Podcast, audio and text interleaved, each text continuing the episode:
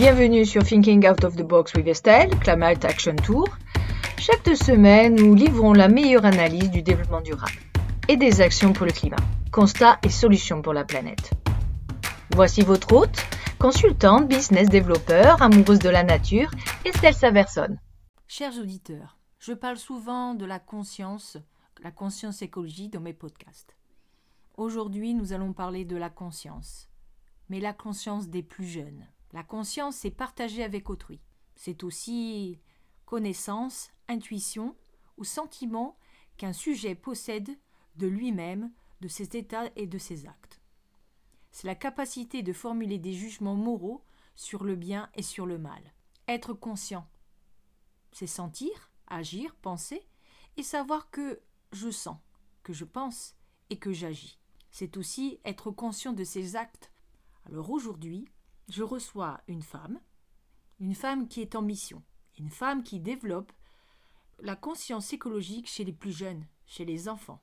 Elle nous parlera de pédagogie, elle nous parlera de formation et éducation aussi des adultes. Aurélia Chevreux-Card, fondatrice de Naya Nature, nous rejoint dans un instant.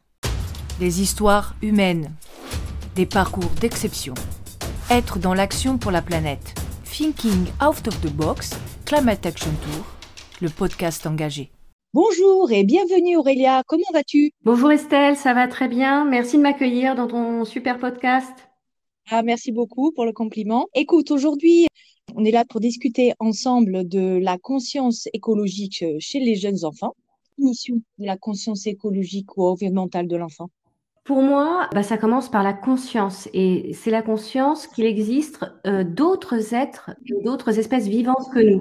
Alors, ça a l'air évident comme ça, mais ça l'est beaucoup moins pour les enfants que je rencontre. Pour avoir conscience qu'il y a des espèces vivantes, il faut déjà savoir les percevoir. on peut les percevoir avec sa vue, on peut les percevoir avec aussi d'autres sens, l'ouïe, l'odorat. Donc ça, c'est une première chose. Et puis après, il faut avoir conscience que c'est que c'est vivant. C'est avoir conscience qu'il y a d'autres espèces vivantes que nous qui ne sont pas nous, c'est-à-dire qu'ils n'ont pas des comportements humains, ils ne réagissent pas comme nous, mais en même temps qui forment un tout interdépendant dont nous faisons partie aussi. Donc ça, pour moi, c'est la première étape de cette conscience écologique. C'est voilà, vraiment se sentir en conscience qu'il y a ce monde vivant autour de nous.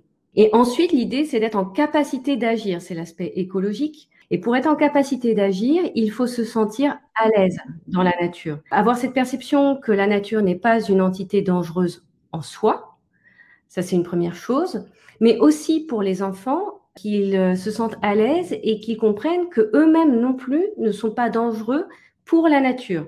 On rencontre aujourd'hui beaucoup d'enfants qui sont figés comme ça parce qu'ils développent une éco-anxiété de plus en plus importante. Voilà, donc c'est d'une part identifier qui est autour de nous, en prendre conscience, prendre conscience qu'on fait partie de ce tout et être à l'aise pour vivre dans ce tout. Et bien tout ça, c'est ce qu'on appelle la connexion à la nature. Ce sont ces trois points-là. Et pour moi, c'est ça la conscience écologique. Est-ce que tu as des exemples pour illustrer ton propos? Oui, par exemple, est-ce qu'un arbre est vivant? Eh bien, on a beaucoup d'enfants qui se posent la question, voire qui pensent qu'un arbre n'est pas vivant. Un arbre, bah, finalement, ça ne veut pas dire grand-chose non plus. Entre un, saule, un sapin, il y a vraiment des différences énormes. Est-ce que cet arbre est connecté à d'autres êtres vivants?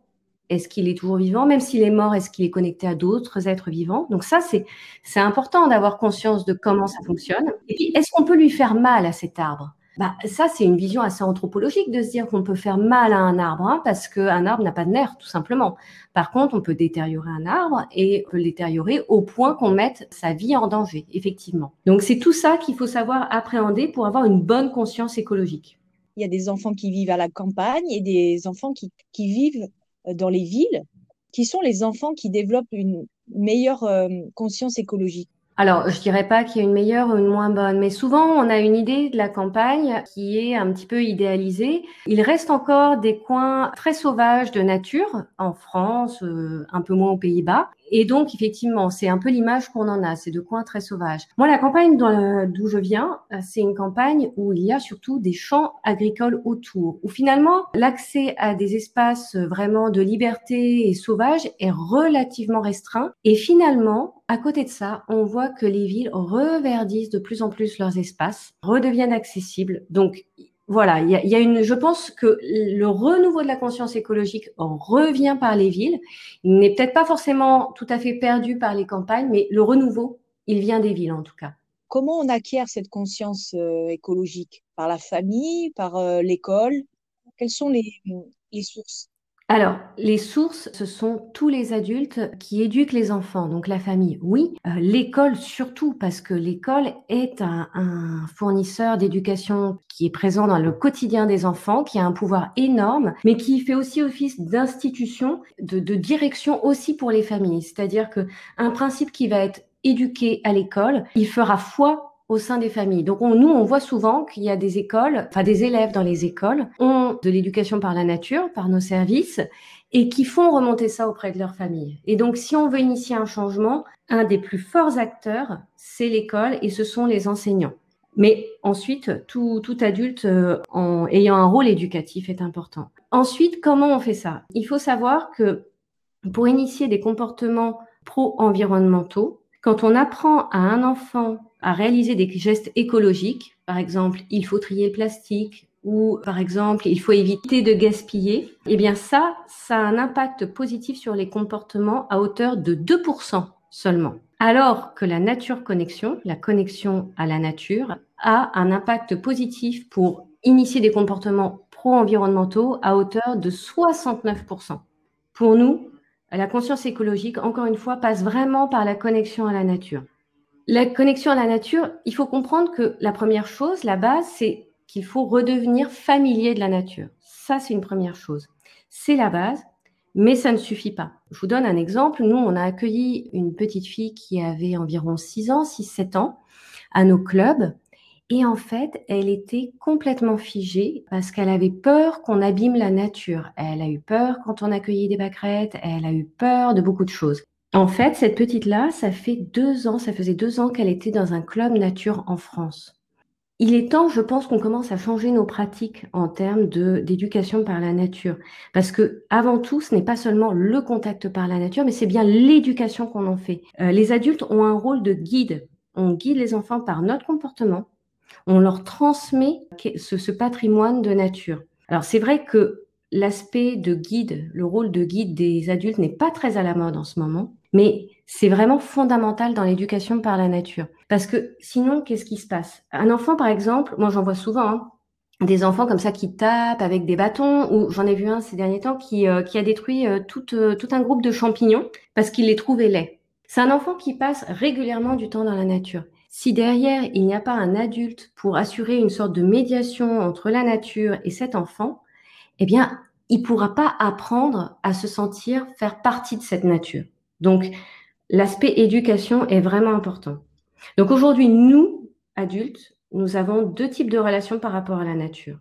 On trouve souvent encore des adultes qui ont cette connexion forte à la nature. Et ils vont manquer parfois d'outils pour partager cette connexion avec les enfants parce qu'ils vont pas avoir la mesure de la déconnexion des enfants par rapport à la nature. Aujourd'hui, on peut plus se contenter de juste emmener les enfants dans la nature comme on le faisait il y a 20 ans, 30 ans. Parce que aujourd'hui, avec quoi notre monde est en compétition? Notre monde est en compétition avec quelque chose qui est très fort, qui est le monde virtuel. Des, des procédés qui happent les enfants littéralement et qui happent les adultes aussi. Donc on peut plus se contenter de faire ça. Et donc ces adultes-là ont besoin d'outils pour amener les enfants dans la nature. Et puis, et ça c'est la grande majorité des adultes, eh bien souvent ils sont eux-mêmes fortement déconnectés à la nature. Ils se sentent pas confortables dans la nature, ils sentent qu'ils n'ont pas d'inspiration, ils savent pas quoi y faire. Et en fait, le problème c'est qu'effectivement, ils peuvent pas agir comme rôle modèle pour leurs enfants. Donc encore une fois, l'école a vraiment un rôle fondamental voilà, pour réemmener les enfants dans la nature et les éduquer à la nature. J'ai lu un sondage il n'y a pas très longtemps, euh, une enquête en fait plus, plus précisément, qui a été réalisée auprès des professeurs des Pays-Bas qui indique que les enseignants ont vraiment des freins très importants à faire classe dans la nature aujourd'hui. Le premier de ces freins, c'est que malheureusement, l'éducation par la nature n'est pas encore reconnue dans les parcours éducatifs, dans les programmes éducatifs. Mais il faut savoir que l'éducation par la nature peut aider à réaliser ces programmes éducatifs. Donc nous, on apporte une aide et un soutien aux professeurs par rapport à ça. Souvent, il manque d'inspiration et puis c'est vraiment l'inconnu dans la nature. Donc là, bah, c'est pareil. Nous, on leur fournit des inspirations et, et, de quoi faire des explorations qui sont liées encore une fois à leur programme scolaire. Ils manquent de confiance en eux parce que oui, ils ne sont plus confortables dans la nature et de leur expertise d'enseignant dans la nature. Et là aussi, on peut les aider. Et enfin, souvent, ils ont juste une difficulté à commencer. Et c'est là que nous aussi, on apporte un soutien, mais cette fois-ci aux, leaders éducatifs ou aux responsables pédagogiques, aux directeurs d'école, pour les, aider à motiver, à mobiliser leurs équipes et faire en sorte que ce soit une, une démarche soutenable. Voilà. Et donc, comment? Eh ben, nous, on réalise des guides pour enseigner par la nature. On développe les compétences des enseignants et de leurs leaders. Et on a créé une pédagogie qui est innovante, pragmatique et efficace pour les enseignants, pour les éducateurs, pour euh, toutes ces structures qui commencent à emmener de manière un peu amateur, amatrice, les enfants dans la nature, mais qui finalement savent pas trop comment faire et peuvent parfois faire des maladresses. Eh bien, nous, on a créé des outils pour ça. Pas acquérir cette conscience écologique ou environnementale très jeune, est-ce qu'il y a des conséquences sur la vie animale et sur les écosystèmes? Alors, la première chose, il me semble, c'est qu'il y a une conséquence sur une, une compétence propre à l'être humain et aux enfants, qui est la compétence d'empathie. Et ça, ça marche aussi bien pour avoir de l'empathie vis-à-vis des autres espèces naturelles que d'avoir de l'empathie vis-à-vis des autres êtres humains. Il faut savoir que depuis les années 80, les jeunes sont 40% moins empathiques. Ça, c'est Jean Wenge, qui est sociologue, qui le dit. Donc ça, c'est fondamental parce que si on, perd cette éducation par la nature, si on perd cette connexion aux autres espèces, eh bien, on amoindrit notre capacité à être empathique et donc à faire société. Ça, c'est la première chose. La deuxième chose, et ça, c'est un point qui, moi, me tient vraiment particulièrement à cœur, c'est que l'éducation par la nature stimule la créativité. C'est un, environnement très riche, la nature, donc on peut faire énormément de choses. Mais il y a d'autres moyens de stimuler la, créativité des enfants. Et par exemple, quand on joue à un jeu vidéo en ligne, euh, les enfants, effectivement, euh, bah, sont amenés à chercher des solutions dans leur jeu vidéo. Voilà. Et donc, le problème, c'est que si on arrive à avoir que ce genre d'activité pour les enfants et d'exploration, qu'est-ce qui se passe? On a effectivement des gens qui vont chercher à créer des solutions, mais pour un environnement qu'ils ne connaissent pas, qu'ils n'expérimentent pas et pour lequel ils n'ont pas une vision systémique, une vision holistique. Et donc, on en arrive à avoir des, des, fausses bonnes idées, des fausses bonnes solutions. On en a parlé il y a pas très longtemps dans un de tes podcasts. Tu recevais Nelly Ponce pour le plastique, euh, ce n'est pas fantastique. Et elle en parlait de ces fausses bonnes solutions. Et des fois, les fausses bonnes solutions font pire que les que ne rien faire du tout. Si on veut avoir une génération d'enfants euh, et de futurs adultes qui trouvent des solutions concrètes, pragmatiques à leur échelle, qui ne sont pas figées dans une éco-anxiété et qui effectivement ont envie d'agir, mais d'agir de manière vraiment efficace et durable, surtout sur le long terme, on est obligé d'en passer par l'éducation par la nature. On ne peut pas perdre cette transmission-là et cette sagesse-là de la nature.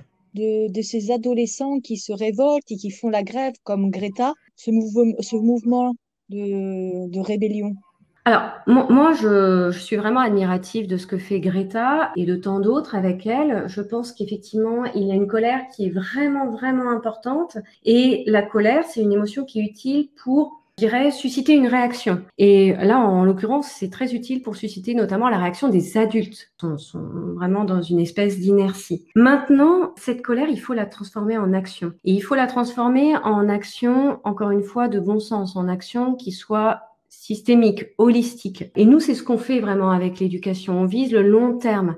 Je dirais que la colère, c'est un déclencheur. C'est une première chose qui, qui fait agir. Et après, si on veut avoir une action qui soit durable, ancrée, c'est important d'aller déjà sur une vision positive et de, de passer par l'éducation, mais aussi de passer par des émotions comme l'amour de la nature, le fait d'aimer la nature, mais aussi le fait de susciter la curiosité, l'émerveillement, pour vraiment arriver à se mettre en action spontanément et à mettre les enfants en action spontanément.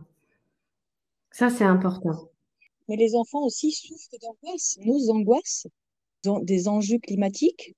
ils sont, on leur transmet nos angoisses sur la nature, faut pas la toucher, faut la respecter, peut-être un peu trop. Qu'est-ce que tu en penses? Oui, c'est-à-dire qu'on applique euh, aux enfants qui n'ont rien fait à la nature, qui n'ont absolument pas un comportement dangereux pour la nature, toute la culpabilité de nous, notre comportement. J'ai eu affaire il y, a, quelques années à une maman qui était vraiment outrée parce qu'on avait laissé les enfants cueillir des pâquerettes et qui me disait, ben moi, je, je demande à mon enfant euh, de ne pas cueillir les pâquerettes, de remercier la nature pour ce qu'elle nous demande. Bon, c'est intéressant comme démarche. Simplement, quand on met ça, quand on fait peser une telle culpabilité sur les épaules des enfants, alors que nous-mêmes, on va mettre éventuellement de l'essence dans notre, euh, dans notre voiture, qu'on va tirer notre chasse d'eau qui va utiliser des litres d'eau douce une dizaine de fois par jour. Je veux dire, il y a une espèce d'hypocrisie à un moment donné aussi. Donc, ça, c'est quelque chose, effectivement, qu'on apprenne aux enfants à aimer la nature, qu'on apprenne aux enfants à la percevoir, à l'expérimenter, à en avoir conscience et à se sentir partie de la nature, c'est une chose et c'est positif. Mais si on rentre, et je vois aussi beaucoup de structures qui font ça, qui rentrent dans euh, l'écologie environnementale, la conscience écologique, uniquement par le biais de, euh, des actions un peu militantes et écologiques, là, je dis attention, parce qu'il y a souvent des amateurismes. Et encore une fois, on en arrive à des comportements d'éco-anxiété où les enfants ne veulent même plus voir cette nature-là. Ils ne veulent plus la voir, ils ne veulent plus la toucher parce qu'ils en ont peur, ils ont peur de leur action. Et ça, moi, je le vois régulièrement. Hein. C'est des choses que je vois soit euh, auprès des étudiants, soit auprès de certains nouveaux arrivants dans nos clubs, où effectivement, on est obligé de revenir sur une démarche qui a été lancée ou des, discours qui ont été tenus par rapport à ça. Donc, c'est important, voilà, de commencer par le commencement qui est bah, le corps, la perception et comment on se sent dans la nature. Et après, d'avoir une démarche et une pédagogie progressive. Et nous, on apporte cette pédagogie-là. On sait comment faire. On a déjà des résultats. On a des super échos. Je voulais mentionner notamment ce que m'a dit la maman de Julia, qui est une des petites qui euh, vient régulièrement au club avec nous, qui me disait, bah voilà, Julia, euh, elle n'aime pas la nature parce que c'est une source de matériel et de services. Pour elle, ça a vraiment une valeur beaucoup plus importante. Et par exemple, les arbres, ok pour elle, c'est peut-être une source de bois, mais avant tout, elle les aime juste parce qu'elle les aime, juste parce qu'ils sont là. Voilà, c'est ça ce qu'on veut faire, c'est avoir des enfants qui, qui ont cette expérience-là de la nature. Et après, les solutions, ils les trouveront. J'en veux pour preuve aussi ce que nous a dit Peter hier. Les enfants étaient en train de se dire qu'ils allaient planter des arbres uniquement pour voir comment ça allait pousser et un peu les étudier et, et voir ce qu'il leur fallait comme besoin. Et Peter a dit, mais c'est quoi l'idée en fait de planter 15 arbres quand il y a des milliers qui sont coupés tous les jours? Voilà, moi je pense qu'il faudrait qu'on ait un meilleur impact et je pense qu'il faudrait qu'on plante nos arbres avec plus de gens. Et eh ben voilà, ça c'est ce que j'appelle, alors qu'il est très jeune, hein, Peter, hein, il, a, il a une dizaine d'années, ça c'est ce que j'appelle une démarche de résolution de problèmes. On est loin de l'activisme, on est loin du yaka faucon, hop, une émotion, hop, une réaction. Là, on est sur quelque chose où il y a vraiment un raisonnement, où on s'interroge sur les causes et les conséquences de ce qu'on peut faire, y compris quand on essaye d'appliquer une solution. Donc ça, voilà, pour moi, ça vient vraiment illustrer euh, l'éducation par la nature. Comment les, les parents ont l'idée de venir euh, vers vous? Alors, en général, trois motivations, je dirais, principales. La première, c'est le bien-être immédiat de l'enfant. Un enfant qui va dans la nature, c'est un enfant qui est plus serein, nous disent certaines mamans. C'est un enfant qui arrive mieux à gérer ses crises. C'est un, un enfant qui reçoit, ressent moins le stress et qui arrive à se concentrer plus facilement. Donc la première raison, c'est pour celle-ci. La deuxième raison, souvent qu'on évoque, c'est aussi l'aspect communauté. Parce que quand on va dans la nature, on retisse des liens avec la nature, mais on retisse des liens autour de nous. On se réouvre au monde. Hein. On, ça vient rebalancer en fait le temps qu'on passe auprès des écrans. On le rééquilibre et on se réouvre au monde. Et en fait, un petit peu implicitement, peu spontanément, eh bien, les enfants qui viennent nous voir créer des tribus comme ça, ils ont des points communs. Et, voilà, donc l'aspect social est aussi vraiment, vraiment important. Et puis la troisième raison, c'est l'aspect écologique. Il y a des parents qui ont très tôt conscience que on ne peut pas euh, initier une conscience écologique chez son enfant s'il ne connaît absolument rien de la nature que ce qu'il voit sur un écran ou que ce qu'on lui enseigne un peu sur du papier. Donc ça, ce sont les, trois principales euh, raisons. Et puis les professeurs, bah, c'est un peu pareil. Hein. C'est un peu pareil. Souvent, il y a une vraie volonté d'aller plus loin dans le fait d'enseigner l'écologie et de, de, de, le faire de manière plus efficace. Il y a aussi la motivation d'avoir une vraie pédagogie de qualité basée sur ce qu'on appelle inquiry en anglais, qui c'est-à-dire basée sur l'enquête, l'expérimentation Et ça, l'éducation par la nature vient complètement appuyer ça. Donc c'est aussi pour ça qu'on nous appelle nous. Ces deux dernières années, par exemple, on a, on a créé des programmes au sujet des couleurs, on a créé des programmes au sujet des ondes, des ondes, et donc on l'a fait sur la nature, hein, dans la nature, avec la nature. Et là, on est en train de, de nous demander, réfléchir à des programmes complètement en lien avec euh, les concepts du baccalauréat international, ce qu'on sait faire, sans problème. Donc voilà, l'éducation par la nature, ça vient, ça rajoute une sacrée qualité aux modalités d'enseignement à l'école. Il y a souvent aussi euh, des enfants qui ont peur des bactéries, des odeurs, et même des adultes encore. Est-ce que ce sont des, enfants qui viennent dans ton groupe parfois? Alors oui, oui, on a des enfants effectivement. Alors euh, on les a plus souvent à l'école parce qu'en fait effectivement ils choisissent moins, je dirais, de venir avec nous que ceux qui viennent en club. Et ce sont des, résistances qu'il faut déverrouiller petit à petit. Pour nous, c'est important. Il faut savoir qu'il y a des enfants et des adultes qui, qui leur usage des sens est drastiquement restreint. Et le mot qui me vient en tête est atrophié. C'est-à-dire qu'ils euh, ne sont plus habitués qu'à une gamme très restreinte de contacts, par exemple, tactile avec leurs doigts. Ils ne sont plus habitués qu'à une gamme très restreinte de sons, qu'à une palette très restreinte d'odeurs. Et donc forcément, dans la nature, il y a une, richesse inégalée d'odeurs, de sons, de touchés, de textes qui sont très subtiles. Et en même temps, eh ben, si on, on, on est plus habitué à ça, c'est difficile de re-rentrer dedans. Donc là, c'est important, effectivement, grâce à notre pédagogie, on agit là-dessus pour établir des ponts avec d'autres centres d'intérêt et puis surtout, on suit le rythme de l'enfant pour euh, lever ces résistances-là. Ces résistances, elles viennent aussi beaucoup du monde des adultes. Donc nous, c'est pour ça aussi qu'on a cette démarche d'accompagnement des professeurs et éventuellement des parents. On a établi un certain nombre de causes qui reviennent et de résistances qui reviennent fréquemment. Il y a le climat. Il fait trop froid, il fait trop chaud, il pleut, il grêle, il vente trop. Bref, il n'y a jamais un climat idéal pour aller dehors. La saleté, l'insalubrité. Est-ce que, est-ce que je risque d'attraper des maladies si j'ai les mains couvertes de terre? Et même si j'ai de la terre sur les joues, par exemple. Les petites bêtes. Et là, il y a beaucoup de, de phobies des petites bêtes. Et ça, c'est important d'accompagner l'adulte à, les expliquer euh, aux enfants. Il y a une autre résistance qui est le biotope. Tu me parlais de la différence entre ville et campagne. En ville, beaucoup d'adultes qui ont été habitués dans leur enfance à venir de coins très sauvages considèrent qu'il n'y a pas de nature ou que la nature est extrêmement pauvre. Nous, ce qu'on fait, c'est qu'on redécouvre la richesse du, coin local de nature. Et je peux vous dire que ça, vraiment, c'est surprenant à quel point un tout petit square qui comporte un arbre et, euh, et une pelouse verte, à quel point on peut faire de choses dedans et à quel point il y a des découvertes possibles. Et puis la dernière chose, qui a une vraie résistance, c'est le risque. Aujourd'hui, la surprotection des enfants avec les écrans, c'est le frein majeur au fait de les emmener dans la nature. On est arrivé à une société qui a une aversion du risque qui est énorme. Or, pour aller dans la nature, eh bien, il faut petit à petit se construire une résilience et petit à petit apprendre à gérer les risques. C'est utile pour aller dans la nature, mais c'est aussi utile quand on devient adolescent et qu'on n'écoute plus les adultes. Et ben, c'est pas mal d'avoir appris à, gérer un risque. Donc ça, c'est aussi quelque chose, une chose sur laquelle on, on travaille beaucoup, l'assertion et l'aversion du risque.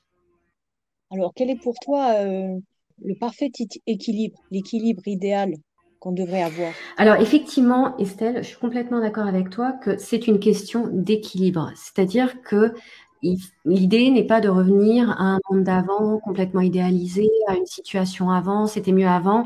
Personnellement, je n'y crois pas beaucoup, ou pas du tout même. Simplement, il y a un équilibre à retrouver. Le premier équilibre à retrouver, me semble-t-il, c'est l'équilibre avec les écrans. C'est-à-dire que le monde virtuel apporte énormément de choses, dont certaines bénéfiques, il faut savoir le rebalancer, le rééquilibrer avec de l'éducation par la nature. Pourquoi?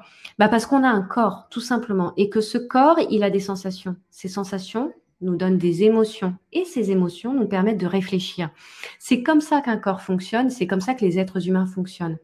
Donc, pour moi, la bascule, elle doit se faire déjà, le rééquilibrage entre vie virtuelle et vie réelle. Et ça tombe bien parce que l'éducation par la nature, ça permet ça aussi. Il y a euh, le directeur du Centre pour la résilience des enfants aux États-Unis qui dit, eh bien voilà, les enfants se sont tournés vers les écrans par manque d'opportunités d'interaction humaine pour la vie réelle et pour la nature. Il dit voilà, tout ça maintenant, ça s'est complètement vidé. Et ben en éducation par la nature, en tout cas nous avec notre pédagogie, on place l'humain au centre de cette pédagogie là et on vient réinvestir les centres d'intérêt. On vient aller chercher les enfants là où se trouve leur intérêt, mais aussi on vient leur apporter une dose de curiosité naturelle, je dirais même un réflexe de curiosité.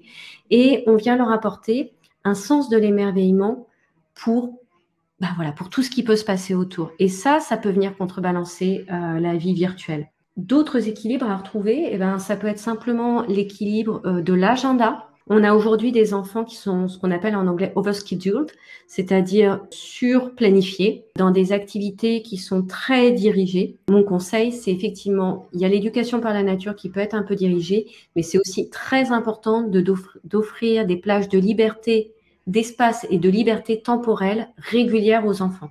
Et ça, c'est un deuxième équilibre qu'il faut retrouver. Parce que nous, quand on accueille des enfants en classe et que les, professeurs nous demandent de leur apprendre des concepts, on peut le faire via l'expérience, mais on est obligé de les diriger un petit peu. Mais en fait, je peux vous dire que par exemple hier, non, avant-hier, j'étais sur le terrain et les enfants ne voulaient plus repartir à l'école parce qu'ils étaient en manque de euh, liberté dans l'espace et de liberté dans le temps, dans des espaces naturels. Et il a été très difficile de les retourner en classe pour le professeur, mais même pour nous, on ne peut pas aller, ils ne sont pas prêts à apprendre euh, s'ils n'ont pas cet espace de liberté s'ils n'ont pas ce temps de liberté. C'est complètement vain d'imaginer qu'un enfant va avoir des bons résultats scolaires et va apprendre et pouvoir remplir son cerveau un enfant, ça ne fonctionne pas comme ça. il ne remplit pas son cerveau, il se remplit de vie, d'émotions, d'expériences et il, est euh, équilibré et donc en capacité d'apprendre. La dernière chose pour moi à rééquilibrer, c'est effectivement cette prise de risque. Et pour ça, l'éducation par la nature, bah, c'est top parce que on apprend à prendre des risques, à se poser des questions sur est-ce que je peux prendre ce risque, qu'est-ce que j'y gagne, comment je fais si ça se produit, qu'est-ce que je fais pour prévenir le risque, sur des risques qu'on veut prendre ou pas à notre échelle en tant qu'enfant. Donc sur des installations qui, sont, qui, sont là naturellement, que l'enfant va prendre ou ne pas prendre, contrairement à une activité structurée ou contrairement au monde de l'intérieur. Donc pour moi, c'est aussi un équilibre à refaire. Comment tu travailles euh, à Naya, Nature? Comment vous, mettez les choses en place? Quelles sont vos stratégies? Réellement, qu'est-ce que vous Alors, faites?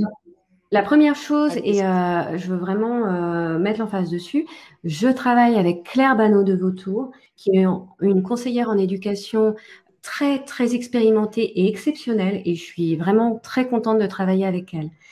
Alors ensuite, nous sommes une fondation et nous travaillons particulièrement avec les professeurs des écoles, avec les directeurs, avec des éducateurs aussi, qu'ils soient en France ou aux Pays-Bas, pour changer leur pratique vers plus d'éducation par la nature et pour le faire arriver de manière durable et approfondie.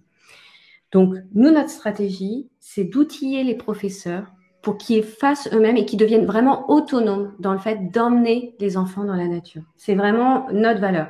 Et on le fait grâce à une pédagogie que j'ai créée et mise en place qui s'appelle la, la pédagogie des sept passerelles de connexion qui permet effectivement de, au professeur de,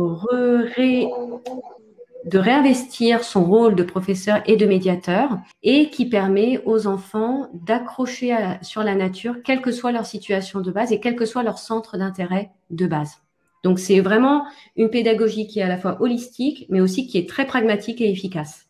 Peux-tu nous donner quelques exemples? Alors quelques exemples de, missions que l'on fait. Donc, on a créé un, parcours de formation, un parcours de développement des compétences. On le met en place avec euh, une grande fédération en France qui s'appelle Léo Lagrange et nous les avons formés. Donc, on a créé euh, tout un parcours pour les adultes pour petit à petit intégrer leur démarche dans leur pratique, avec une partie où on interroge et où on les inspire avec des explorations et des expériences euh, et des activités. Donc, comment on fait dans la nature, mais aussi une partie où on se concentre sur eux et sur leur propre résistance et sur leur propre positionnement en tant que médiateur de la nature. On crée aussi pour une grande école internationale euh, à Amsterdam des programmes régulièrement. Fait, euh, on réalise des workshops pour eux aussi, pour leur apprendre à connecter leur programme, leur curriculum à, l'éducation par la nature, au fait d'aller dehors, à des classes vertes par exemple. Et donc c'est comment faire le lien entre, bah, par exemple, ils viennent d'acquérir un jardin, donc entre ce jardin et le thème qu'ils sont en train d'étudier. Alors quand c'est la pollinisation, on peut avoir l'impression que ce soit facile, mais encore que pas forcément, parce qu'il y a des enfants que ça n'intéresse pas, la pollinisation en tant que telle. Donc, qu'est-ce qu'on fait dans ces cas-là? Donc, nous, on peut leur donner des idées, enfin, on leur donne des idées, mais aussi, on leur donne des idées, bah, qu'est-ce qu'on fait en géométrie dans la nature? Qu'est-ce qu'on fait en français ou en anglais dans la nature? Qu'est-ce qu'on fait en sciences dans la nature? Quelles sont vos contraintes?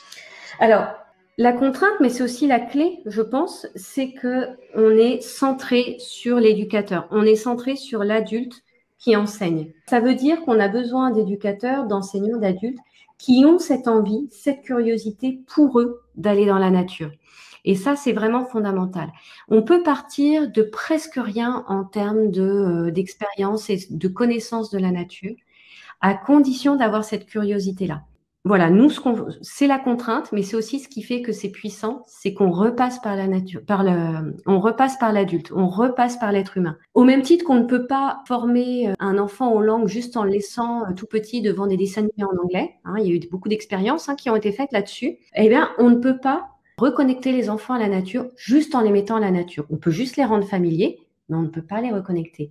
L'adulte, il doit redevenir un éducateur au sens propre du terme L'enfant, il peut savoir une partie de ce qui est bon pour lui, mais l'adulte aussi a énormément à transmettre. Donc, c'est à la fois une contrainte, mais c'est aussi le pari qu'on fait et ce en quoi on croit, complètement.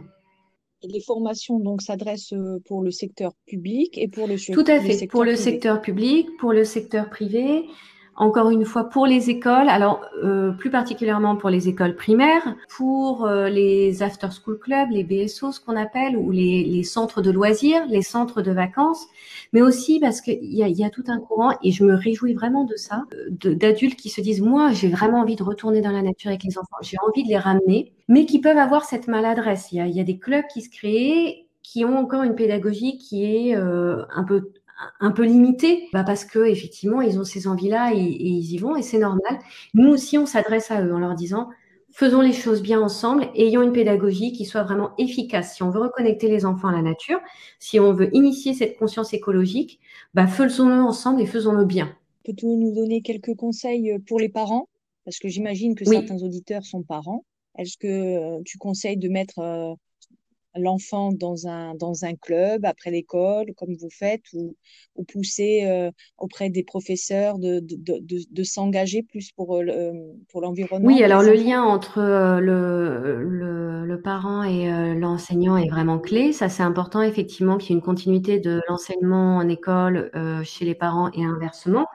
Après, de manière plus pragmatique, le parent, effectivement, sa conduite va être clé aussi. Un enfant, il apprend finalement très peu parce qu'on lui dit qu'il faut apprendre. Il apprend beaucoup par l'imitation. C'est son principal canal d'apprentissage. Donc le parent, nous, on va essayer de l'amener à, ce qu'il fasse, à ce qu'il prenne en charge ce rôle modeling, hein, à ce qu'il fasse exemple. Alors je dirais que la première chose, eh ben, c'est d'identifier ses résistances et d'y faire face. On a tous des résistances, ou presque tous des résistances par rapport à la nature.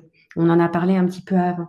Il faut les identifier, y faire face vraiment, et il faut en parler avec les enfants, parce qu'ils n'auront pas forcément les mêmes, et tant mieux déjà, et parce que du coup, ça n'est pas sous le tapis, c'est exprimé, et on peut trouver des solutions ensemble. Donc il y a plein de solutions hein, pour, euh, pour arriver dans une démarche où petit à petit, on, on passe par-dessus ces résistances. Mais l'idée, voilà, c'est d'en prendre conscience, d'en parler avec les enfants, d'essayer d'avoir de l'humour et de la légèreté à ce sujet-là, et de se dire, voilà, on va mettre en place une démarche petit, à petit, on va mettre en place dans notre agenda des familles, celui qui est collé sur le réfrigérateur, on va dégager un petit créneau toutes les semaines, idéalement tous les jours. Peut-être on va commencer petit, peut-être ça va être cinq minutes pour aller dans la nature.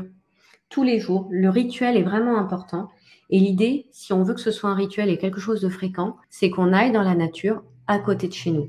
Et donc, ça veut dire que nous aussi, il faut qu'on apprenne à la voir, cette nature qui est à côté de chez nous. Elle peut sembler artificielle, elle peut sembler un peu pauvre, elle peut sembler... Mais il y a de la nature partout. Donc, à nous de la voir aussi. Et tu nous as offert un, cadeau. Vous allez écouter euh, des témoignages de, de jeunes, d'enfants, que tu nous as fait passer. oui, je pense que je peux dire tout ce que je veux. Les meilleurs, les meilleurs témoins pour, euh, pour expliquer euh, cette connexion à la nature, ce sont les enfants. Alors là, il s'agit d'enfants qu'on a en club et il s'agit d'enfants qu'on a en club depuis euh, très longtemps maintenant. Hein. Pour, euh, pour les plus âgés d'entre eux, on les a depuis quatre ans. Il s'agit de Chloé, de Côme, de Colline et de Samuel qui est encore tout petit, qui bénéficie aussi de l'éducation par la nature. On les a en club et moi, ce qui me fascine, c'est le discours qu'ils peuvent avoir sur la nature et à quel point ça peut être inspirant. Je voudrais planter des trucs. Ça fait plus d'arbres et de fleurs. Si je coupe les arbres, après il y en a qui repousserait. Est-ce que tu crois qu'on peut, euh, sans le faire exprès, marcher sur des crocus, ou alors cueillir des pâquerettes, ou alors euh, gratter l'écorce d'un arbre? Oui, Qu'est-ce que ça fait aux crocus, aux pâquerettes et aux arbres? Ça fait du mal. Ça fait du mal? Pourquoi? Parce que après ils sont morts. Tu crois de, que gratter l'écorce d'un arbre, c'est après l'arbre il est mort? Il vit, mais il va se faire avoir par les champignons. C'est quoi la nature? La terrasse. C'est la terrasse? Oui. Et il y a quoi dans ta terrasse comme nature? Il y a un sapin. Oh oui, il y a un sapin. Et quoi d'autre? Et aussi des rosiers. Ouais. Et il y a qui qui habite sur la terrasse? Avec des insectes. Et Samuel, est-ce que, est que toi, tu, tu, fais, tu en prends soin de la nature? Oui. Est-ce qu'on peut cueillir des pâquerettes? Oui, parce que ça leur fait pas mal, puisqu'ils n'ont pas de nerfs. Mais il faut, il faut pas faire ça sur trop de crocus, trop de pâquerettes et trop d'écorces d'arbres. Parce que si tu fais trop d'écorces d'arbres, euh, les petits champignons peuvent venir. Si tu prends tout- trop de pâquerettes, il n'y aurait plus de pâquerettes. Et si tu marches sur euh, tous les crocus, bah, il y aurait plus de crocus. Et voilà. Et toi, comment tu prends soin de la nature, toi? Qu'est-ce que tu fais? On plante des petits trucs, des tomates, des fraises, des framboises. On a laissé des coins sauvages. Ça fait qu'on a beaucoup de trucs, beaucoup de plantes. Et qu'on a des jeux qu'on a plantés, mais elles viennent aussi toutes seules. On trouve des plantes coulantes. On trouve de la camomille. On trouve des, des insectes, des coccinelles, des limaces, des vers de terre, des escargots, des larves d'insectes. et, et ça, ça aide la nature?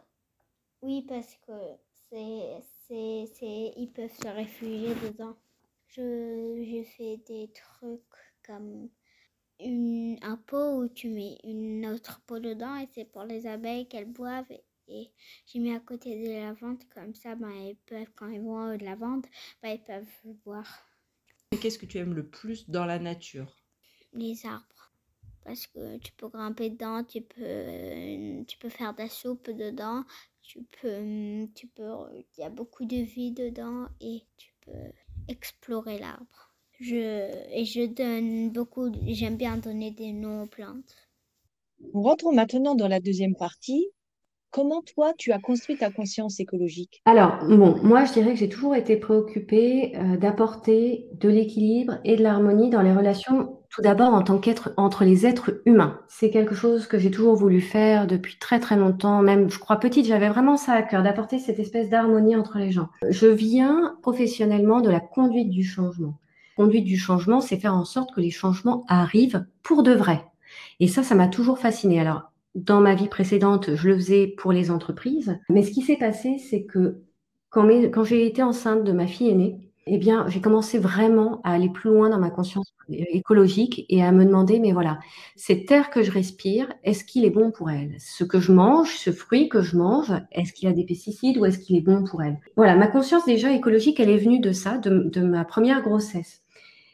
Et puis, j'ai emménagé à Amsterdam. Et ça a à peu près coïncidé avec le film Demain. Donc, je pense que tout le monde le connaît, ce film-là, hein, qui a été tourné par Cyril Dion. J'ai eu comme un déclic en me disant, mais moi aussi, je peux apporter des solutions. Moi aussi, je peux réfléchir à comment j'agis réellement, concrètement pour la planète. Alors, j'ai commencé à créer un blog qui s'appelait Les Voisines, qui, dont, le, but était de chercher les leviers les plus forts pour faire changer les comportements, notamment. 40 ans qu'on parle d'écologie, il y a tellement peu de choses qui ont changé. Et moi, je me dis, voilà, je suis une, pro- une professionnelle de l'éducation, je suis une professionnelle du changement. qu'est-ce que je peux mettre en place? Alors, il y a les nudges, hein, on en parle beaucoup en ce moment. Bon, c'est pas très inspirant. Il y a l'art. L'art, c'est quelque chose de très inspirant pour euh, déclencher un changement de comportement et des réactions. Mais moi, je crois profondément en l'éducation et je crois profondément à la vision positive, d'un monde positif. Voilà, je vais mettre toutes mes compétences euh, de changemaker au service de cette cause-là et au fait d'établir une éducation et une pédagogie pour adopter vraiment des comportements pro-environnementaux. Je me suis formée, j'ai suivi des formations de passeurs de nature, et puis après, bah, ça a été beaucoup sur le terrain aussi. Réellement, encore une fois, ça a été mes enfants qui ont été déclencheurs quand j'étais enceinte, mais je, dirais que j'ai eu une deuxième, un deuxième effet quand mes enfants sont rentrés à l'école. Parce que c'est là que ce que j'ai pu lire, que tout, ce que j'ai pu acquérir comme connaissance est devenu réalité. La déconnexion des enfants pour la nature est énorme. Et là, à partir du moment où mes enfants sont rentrés à l'école, je l'ai vu, j'y ai été confrontée, et je peux vous dire que euh, ça fait vraiment froid dans le dos, vraiment froid dans le dos. Donc ça, ça a été aussi vraiment pour moi déterminant pour me dire, allez, on met les bouchées doubles et on y va parce que là, il y a, vraiment urgence aujourd'hui. Et de quoi tu t'inspires euh, en général pour euh, influencer les enfants Est-ce que c'est des nouvelles lectures, des livres sur les arbres ou sur des écosystèmes? Alors nous, on, on lit peu euh, directement aux enfants, par contre, on raconte beaucoup d'histoires. C'est une de nos passerelles de connexion, effectivement, c'est le fait d'accéder au monde naturel par la passerelle imaginaire, par l'imaginaire, créer un monde fantastique autour de nous. Il y a beaucoup d'enfants qui sont rêveurs, il y a beaucoup d'enfants qui sont sensibles à ça. Donc c'est une des choses que l'on fait. Mais après, simplement, on va dehors. Hein. Et dehors, on, peut aussi bien faire des explorations qui impliquent le corps que des, explorations qui impliquent plutôt euh, d'être conscient de son énergie et de ses émotions. D'autres qui impliquent euh, bah, d'avoir euh, une certaine connaissance et un certain instinct de la nature. Donc nous, de toute façon, avec les enfants, on est dehors. Et après, qu'est-ce qui, moi, m'a inspiré? Bah, je dirais qu'il y a un livre qui est exceptionnel qui s'appelle How to Raise a Wild Child et comment élever un enfant sauvage en ville de euh, Scott Sampson qu'il faut avoir lu qui est super pour donner vraiment, pour expliquer à chaque âge les différences qu'il peut y avoir en termes d'éducation par la nature. Et puis, il y a les travaux aussi de Lucie Sauvé, qui est euh, éco-psychologue à l'Université du Québec, qui m'ont, moi, euh, été très, très précieux pour ancrer ma pédagogie et pour, voir toutes ces sphères, pour voir tout ce qu'elle impliquait. L'éducation par la nature, encore une fois, c'est aussi une éducation par rapport à soi, quelles sont mes limites, les limites de mon corps, quelles sont mes émotions, mais c'est une éducation aussi pour sa relation avec les autres et c'est une éducation pour, euh, pour sa relation avec la nature. Donc ça, moi, ça m'a énormément inspiré, énormément inspiré. Et après, avec les enfants, bah, souvent, c'est eux qui trouvent leurs matériaux hein, et nous, on rebondit dessus. Comment on peut te contacter euh, Est-ce que tu as un site internet euh, si on est intéressé Alors, vous pouvez me contacter sur euh, www.nayanature.nl, Naya N-A-Y-A, nature.nl.